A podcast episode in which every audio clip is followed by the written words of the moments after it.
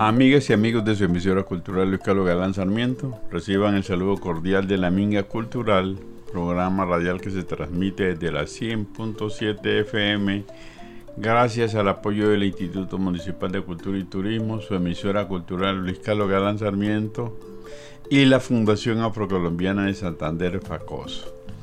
Desarrollamos en este espacio temas relacionados con la historia, la cultura, los valores, los aportes y la buena música afrodescendiente del mundo de Colombia y de Santander. Les acompañarán durante los siguientes 60 minutos en el control técnico el señor Devinson Fonseca y desde la mesa de trabajo la doctora Vivian Idela Ocampo Ramírez. Nuestro tema de hoy, el hambre de Martín Caparrós. Doctora Vivian, buen día. Saludos Leonidas y saludos para todos nuestros oyentes. Bueno, ¿cómo le parece el tema que le tenemos a nuestros oyentes en el día de hoy? Pues bastante interesante, Leonidas. De hecho, eh, ya comenzando nuestro programa con ese título que menciona de El hambre, quisiera que nos explicara cuáles son las diferentes formas y términos como podemos definir el hambre. Bien, el hambre es una palabra rara. Ha sido dicha tantas veces de tantos modos diferentes. Significa tantas cosas distintas. Conocemos el hambre y no tenemos ni idea de lo que es el hambre. Hambre en castellano es un sustantivo femenino que significa tres cosas. Gana y necesidad de comer. Escasez de alimentos básicos que causan carestía y miseria generalizada. Apetito o deseo ardiente de algo. Es un estado físico individual, una realidad compartida por muchos, una sensación íntima.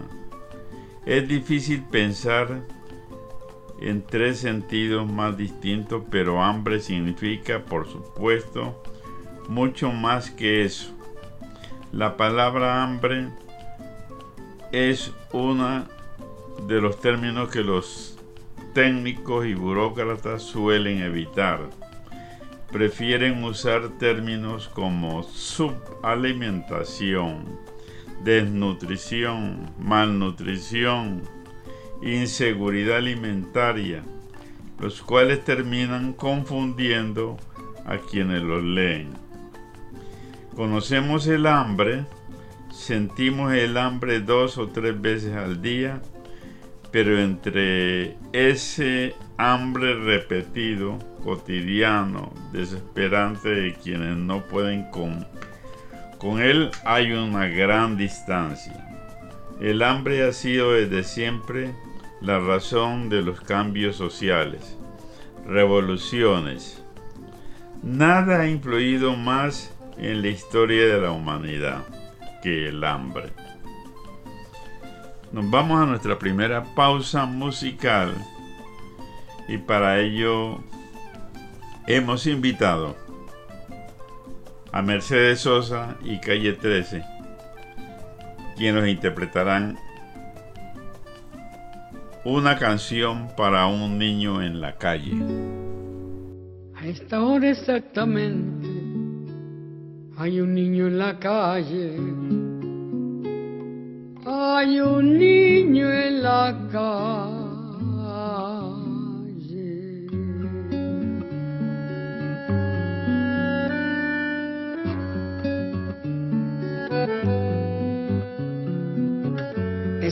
de los hombres, proteger lo que crece, cuidar que no haya infancia dispersa por las calles, evitar que naufrague su corazón de barco, su increíble aventura de pan y chocolate, poniéndole una estrella en el sitio de la otro modo es inútil, de otro modo es absurdo.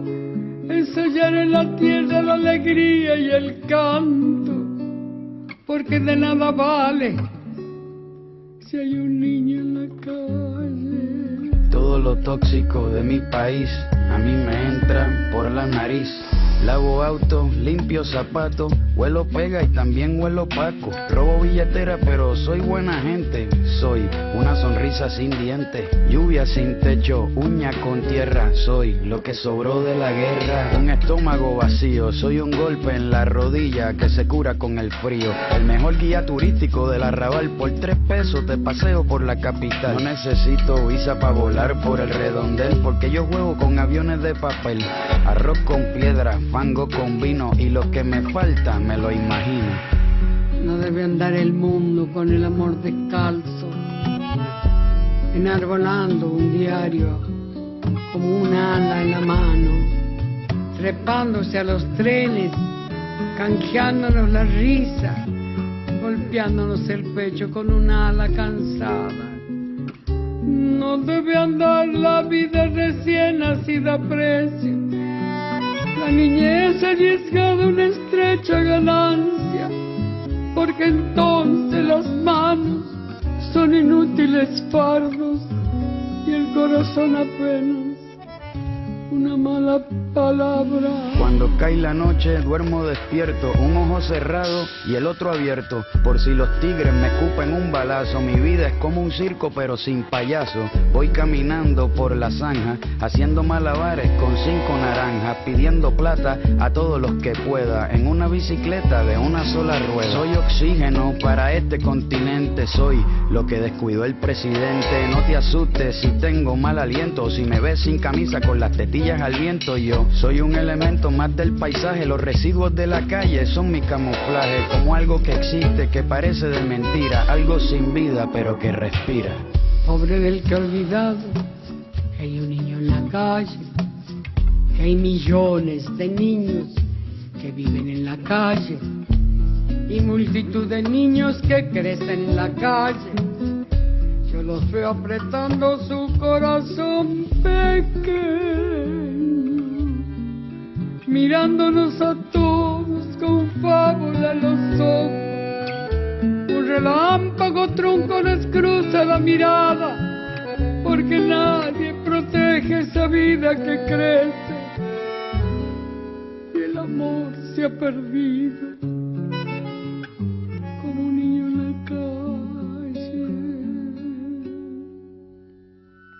Oye, a esta hora exactamente hay un niño en la calle. Hay un niño en la calle.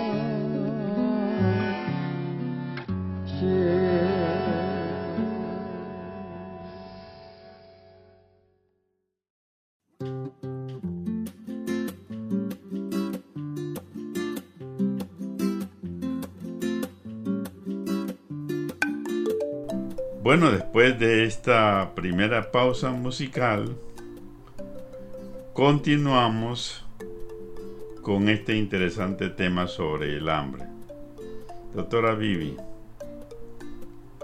entre las guerras, las plagas, las pandemias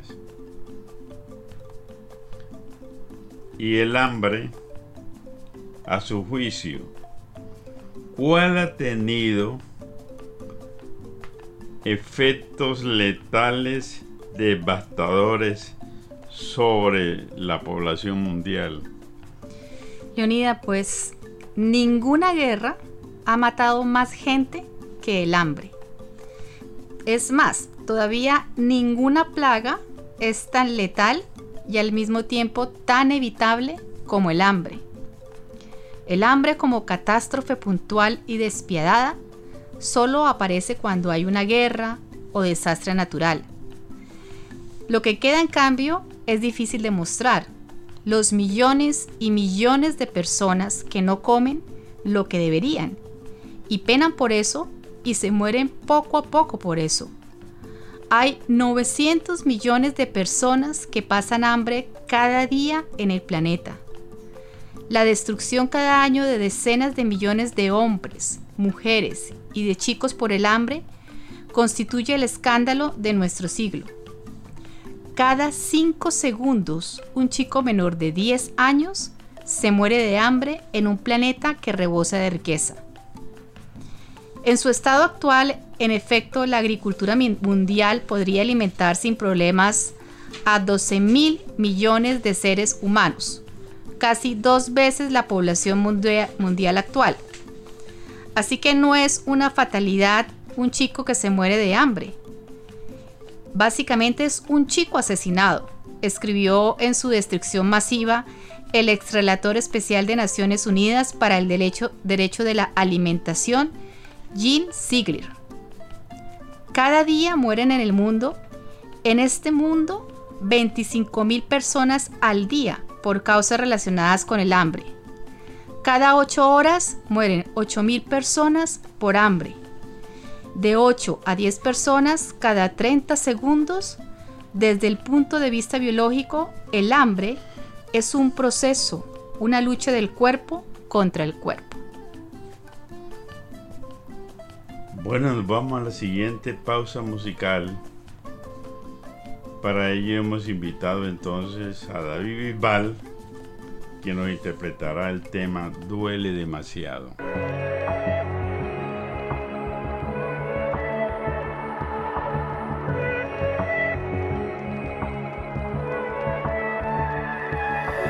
Duele demasiado, duele demasiado. Ver en la infancia detenida en ese mar de pies descalzos. Mientras todos se lavan las manos. Y me duele demasiado, duele demasiado. Mira el otro lado, mira el otro lado te gusta darte cuenta cuántos nadan en el fango. Esos ojos te están vigilando. Es más fácil olvidarlos, fácil olvidarlos. Por la culpa de otros pagan muy caro. Un contrato que jamás han firmado.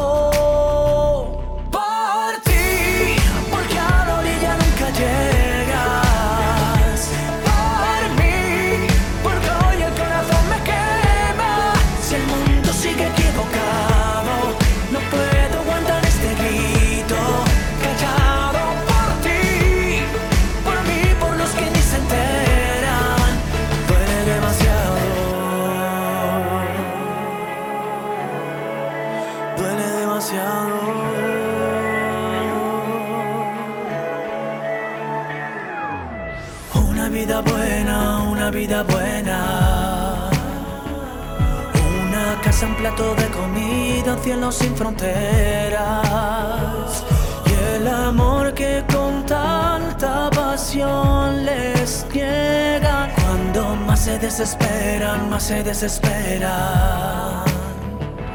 Por la culpa de otros pagan muy caro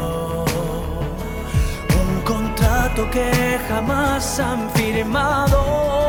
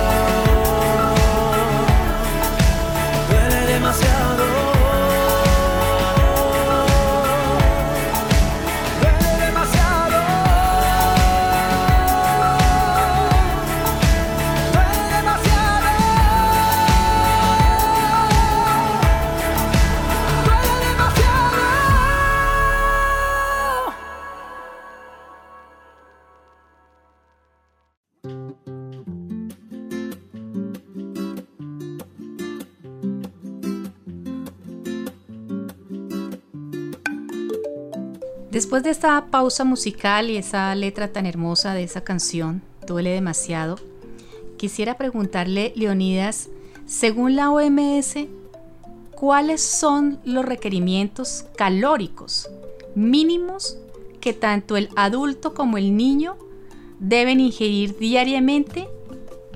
¿Y qué pasa cuando eso no se da? Bien, según la Organización Mundial de la, de la Salud, cuando una persona adulta no consigue ingerir sus 2.200 calorías de comida por día, se dice que pasa hambre. Un chico que no consigue ingerir entre 700 y 1000 calorías de comida por día, se dice que pasa hambre. Un cuerpo hambriento es un cuerpo que se está comiendo a sí mismo. Cuando un cuerpo come menos de lo, de lo que necesita, empieza por comerse sus reservas de azúcar, después las reservas de grasa y finalmente las proteínas. Cada vez se mueve menos, se pone letárgico, pierde peso y pierde defensas. Su sistema inmunitario se debilita por momento. Lo atacan los virus que le causan diarreas y que lo van vaciando poco a poco. Parásitos que el cuerpo ya no sabe rechazar se instalan en la boca y en todo el trato digestivo. Por otro lado, se produce infecciones respiratorias agudas, infecciones bronquiales, neumonías, en fin. Al fin empieza a perder su escasa masa muscular, ya no puede pararse ni caminar y pronto no podrá moverse, su piel se arruga, se pliega y se quiebra. Poca gente, demasiada gente se mueren directamente de hambre por enfermedades o por infecciones que son mortales porque sus cuerpos debilitados por la poca comida no pueden combatir enfermedades que una persona normalmente alimentada ni siquiera lo notaría. Pero hay también poca o demasiada gente que muere directamente de hambre. Por ejemplo, la mitad de los chicos menores de 5 años en Níger se mueren por causas relacionadas con el hambre es la palabra que nadie quiere usar. Son muertes que no salen en los diarios, pues podrían colapsar. El, eh,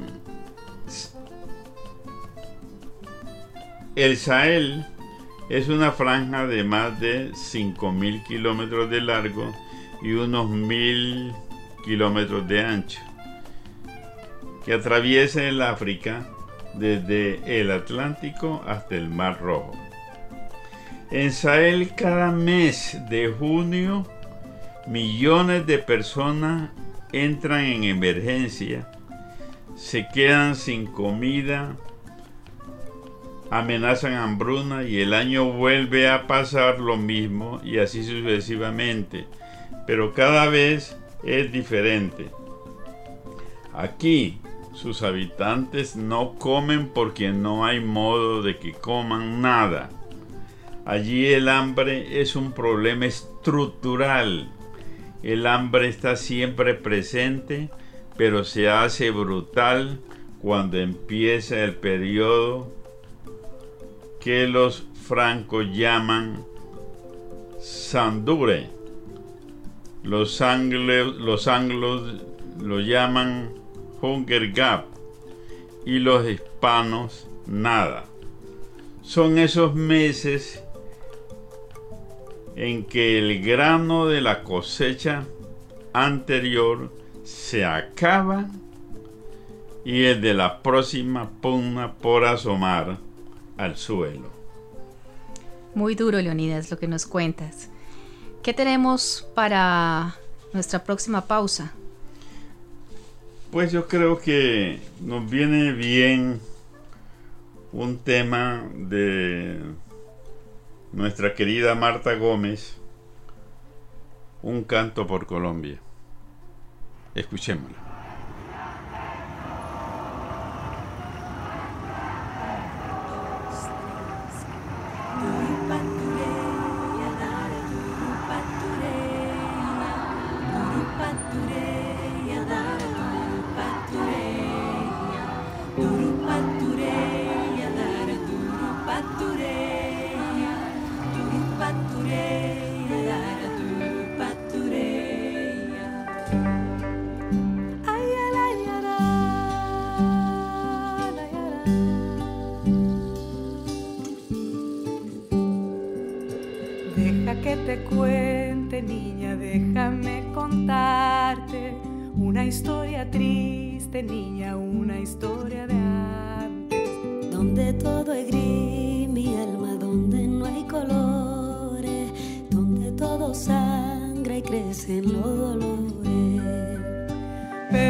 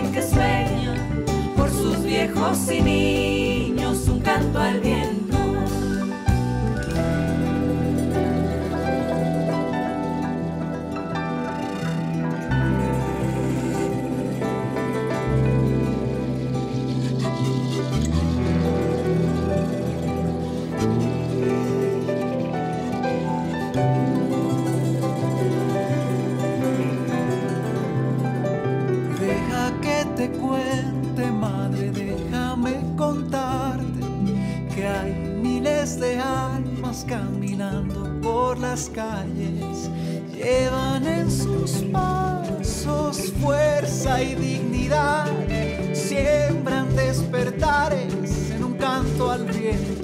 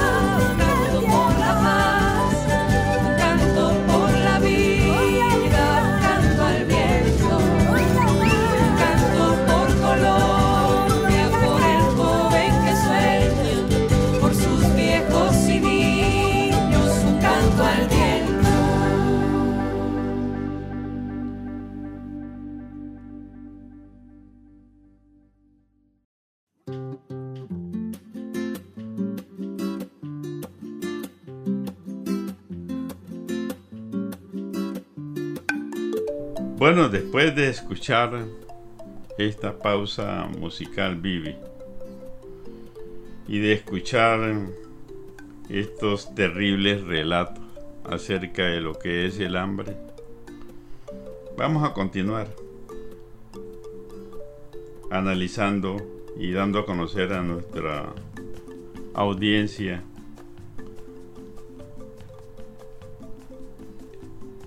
datos importantes de este importante artículo.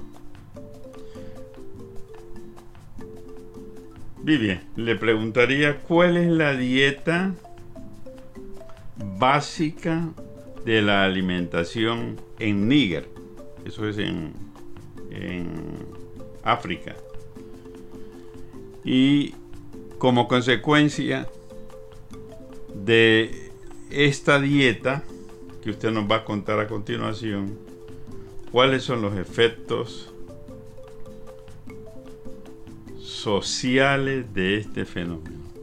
Leonidas, los niños comen una especie de bola de polenta sólida de harina de millo y agua, que es prácticamente lo, lo mismo que comen los campesinos de Níger casi todos los días de su vida, como vivir con pan y agua. En Níger los papás casan a sus hijas a temprana edad, a los 10 o 12 años. Primero, para beneficiarse de la dote en algunos casos, pues pagan aproximadamente 50 mil francos, unos 100 dólares. Y segundo, para librarse de la carga de una boca más que deben los padres que seguir alimentando. Níger es uno de los países con más casamientos infantiles. Aunque es ilegal, una de cada dos chicas ya está casada antes de cumplir los 15 años de edad. Estas niñas, por supuesto, no van a la escuela y van a ser madres también a temprana edad. Casi la mitad de los niños nigerinos menores de 5 años creció menos de lo que debería por falta de alimento y, superan y si superan la infancia van a tener más enfermedades, menos capacidad intelectual, menos probabilidades de trabajar y disfrutar de la vida. En síntesis, una expectativa de vida más corta y más pobre si se hubieran alimentado bien en sus primeros años. A propósito, eh, Vivi, ¿qué diferencia hay entre hambruna y hambre? Esa es una muy buena pregunta. Pues cada año de distinta forma, las hambrunas afectan a más de 50 millones de personas por la furia de la naturaleza, los desastres de una guerra, la crueldad de un tirano, la catástrofe, etc. En un libro de Hunger Sherman, eh, Russell sintetiza las tres fases que se suceden cuando aparece la amenaza de hambruna. Primero, hay una alarma general la gente está excitada y puede volverse más gregaria. Puede compartir más, instalando como ejemplo cocinas comunitarias, o lo que nosotros aquí conocemos las famosas ollas comunitarias. Pueden emigrar, aumentan las emociones, las tensiones, hay irritabilidad, enojo e inquietud, revueltas y saqueos. Puede haber más rituales religiosos, más devoción y actos místicos. Segunda característica en la segunda fase. La resistencia se dirige al hambre en sí mismo, no a sus causas. La gente no gasta su energía, la conversa, la, la conserva. Son menos sociables y sus actos se concentran en conseguir comida. Pequeños grupos cerrados como la unidad familiar se vuelve la mejor manera de sobrevivirlos. Amigos y las familias extendidas pueden ser excluidos. Los robos se vuelven habituales.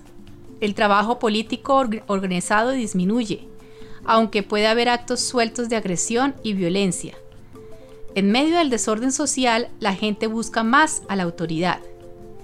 En la tercera fase, está marcada por el colapso de cualquier esfuerzo de cooperación, incluso dentro de la familia. Se presenta el canibalismo, en donde los primeros sacrificados son los ancianos y los niños. Esto puede ocurrir gradualmente. Las personas están física y emocionalmente exhaustas. Se pasan muchas horas sentadas con la mirada perdida, sin hablar, y la hambruna muestra lo mejor y lo peor de cada cual. Esto, respondiendo a su pregunta, Leonidas, es diferente a la malnutrición estructural que es crónica. Va eh, en el tiempo, no es un acontecimiento, es la normalidad de tantas, no se le ve, pero está ahí siempre. Pasa de madre a hijos y se mantiene a lo largo de décadas en los países más pobres. La malnutrición de un modo a otro afecta a 2 mil millones de personas, es decir, un tercio de la población de hombres y mujeres del planeta. En 1970 se calculaban unos 90 millones de desnutridos en todo África. Y en el 2010 más de 400 millones de personas. Bien, después de este importante relato, nos vamos a la siguiente pausa musical. Y para ello pues hemos invitado a Rubén Blades con Herencia de Timbiquí de quienes escucharemos el tema que será. Y por otro lado eh, a Totola Momposina también con el tema El hambre del pescador. Escuchémoslo. Podía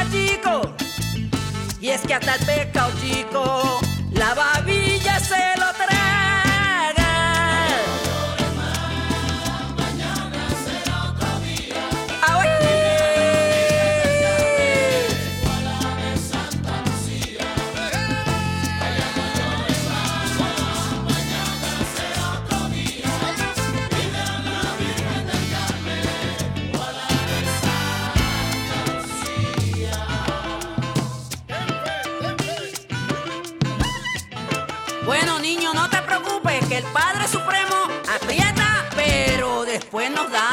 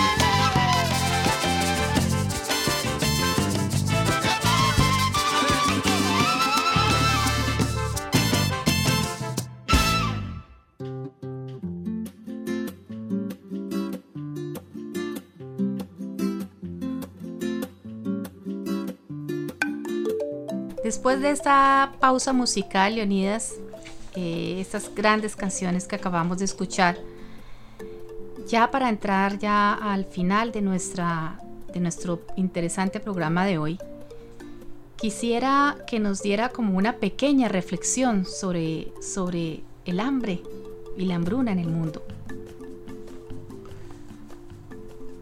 Bien, desde el principio de la civilización, el hambre fue una de las armas más potentes, una forma extrema de ejercer poder para rendir una ciudad, cortando el suministro de alimentos hasta que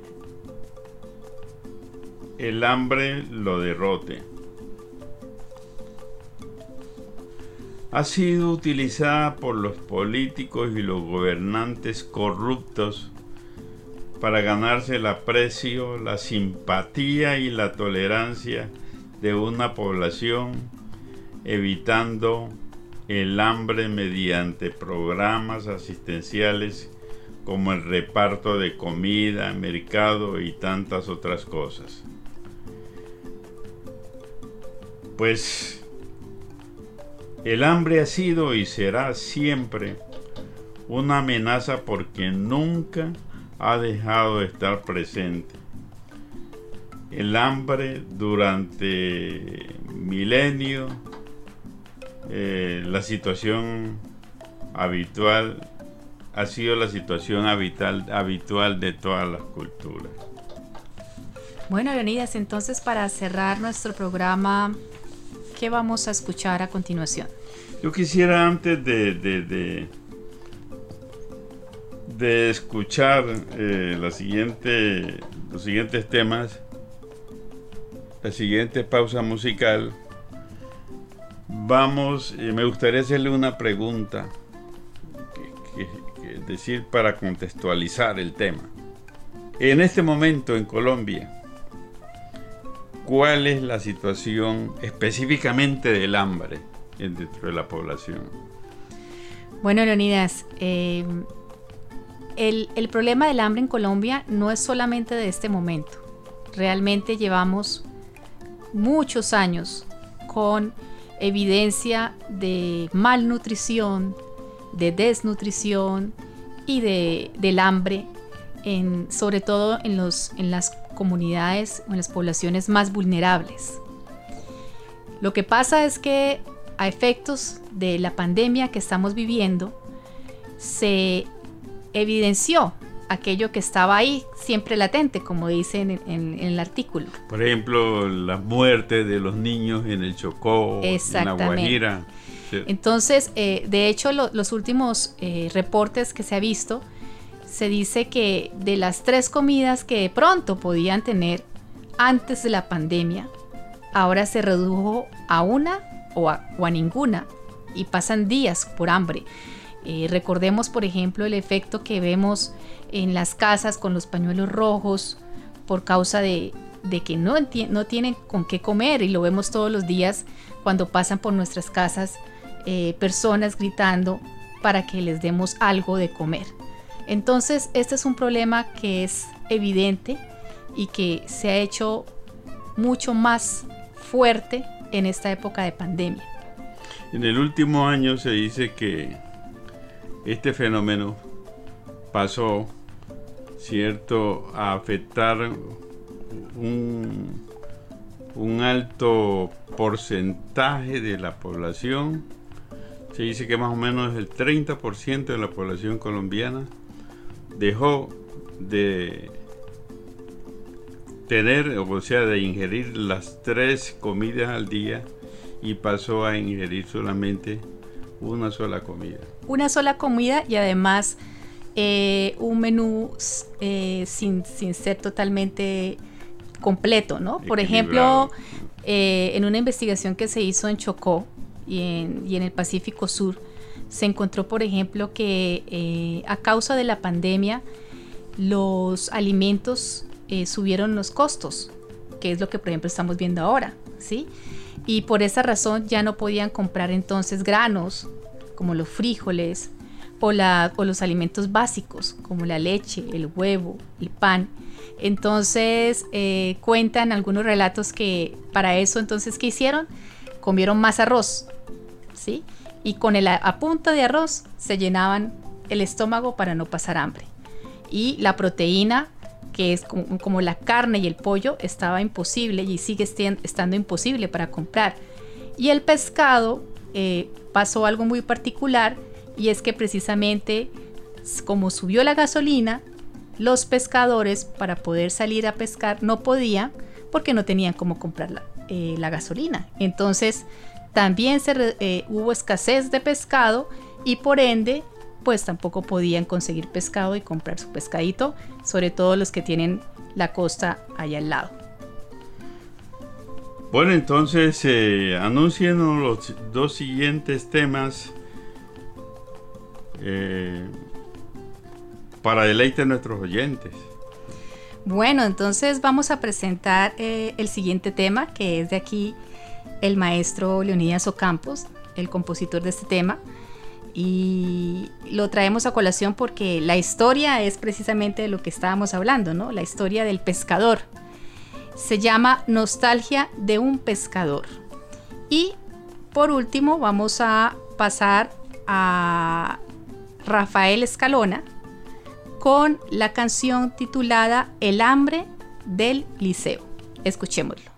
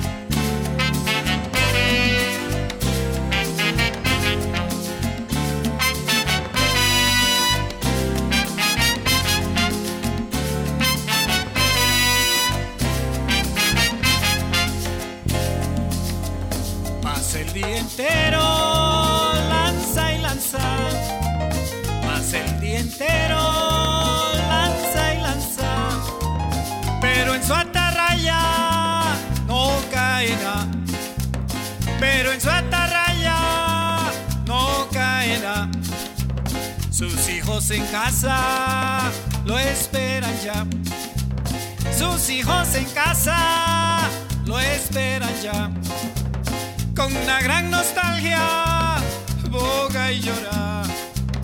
Con una gran nostalgia, boga y llora.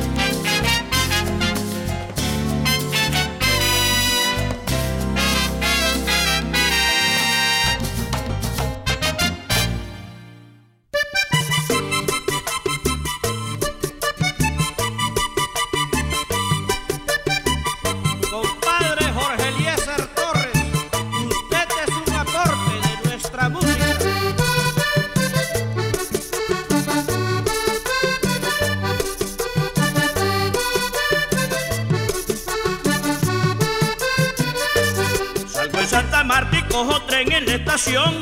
Paso por la zona, la tierra de los platanales. Salgo en Santa Marta y cojo tren en la estación. Paso por la zona, la tierra de los platanales. Y al llegar a Fundación, sigo en carro para el valle.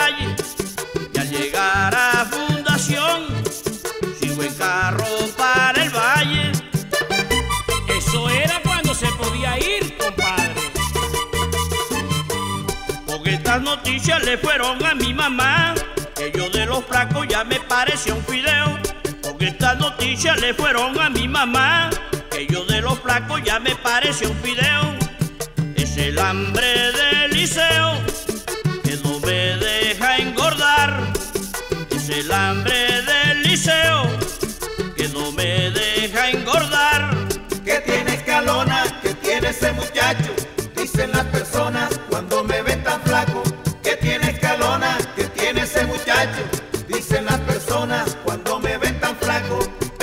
no saben el hambre que se pasa cuando un vallenato sale de su casa. Pero es que no saben el hambre que se pasa cuando un vallenato sale de su casa.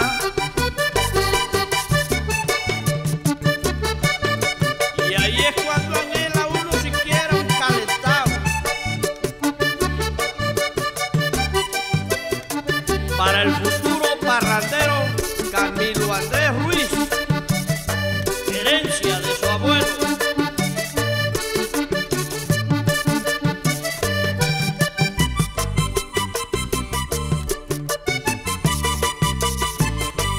Tanta yuca buena que se come en la provincia, tanta carne gorda de novillo empotrerao, tanta yuca buena que se come en la provincia.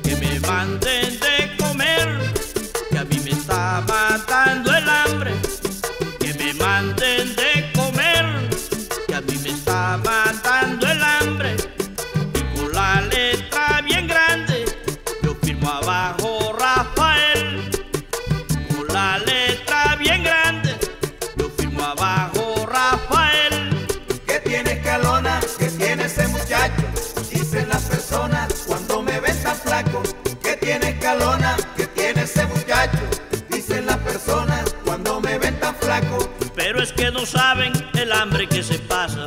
Cuando un vallenato sale de su casa, pero es que no saben el hambre que se pasa.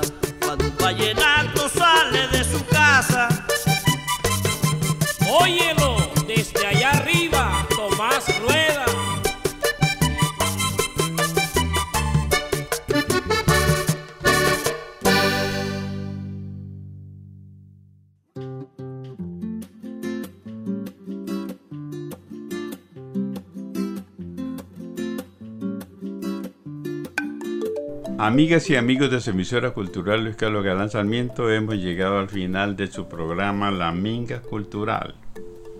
En el control técnico, el señor Davidson Fonseca, desde la mesa de trabajo, con sus comentarios de siempre, la doctora Vivian Idela Ocampo, y de la producción general su servidor y amigo Leonidas Ocampo. Agradecemos su sintonía y los esperamos en el próximo programa.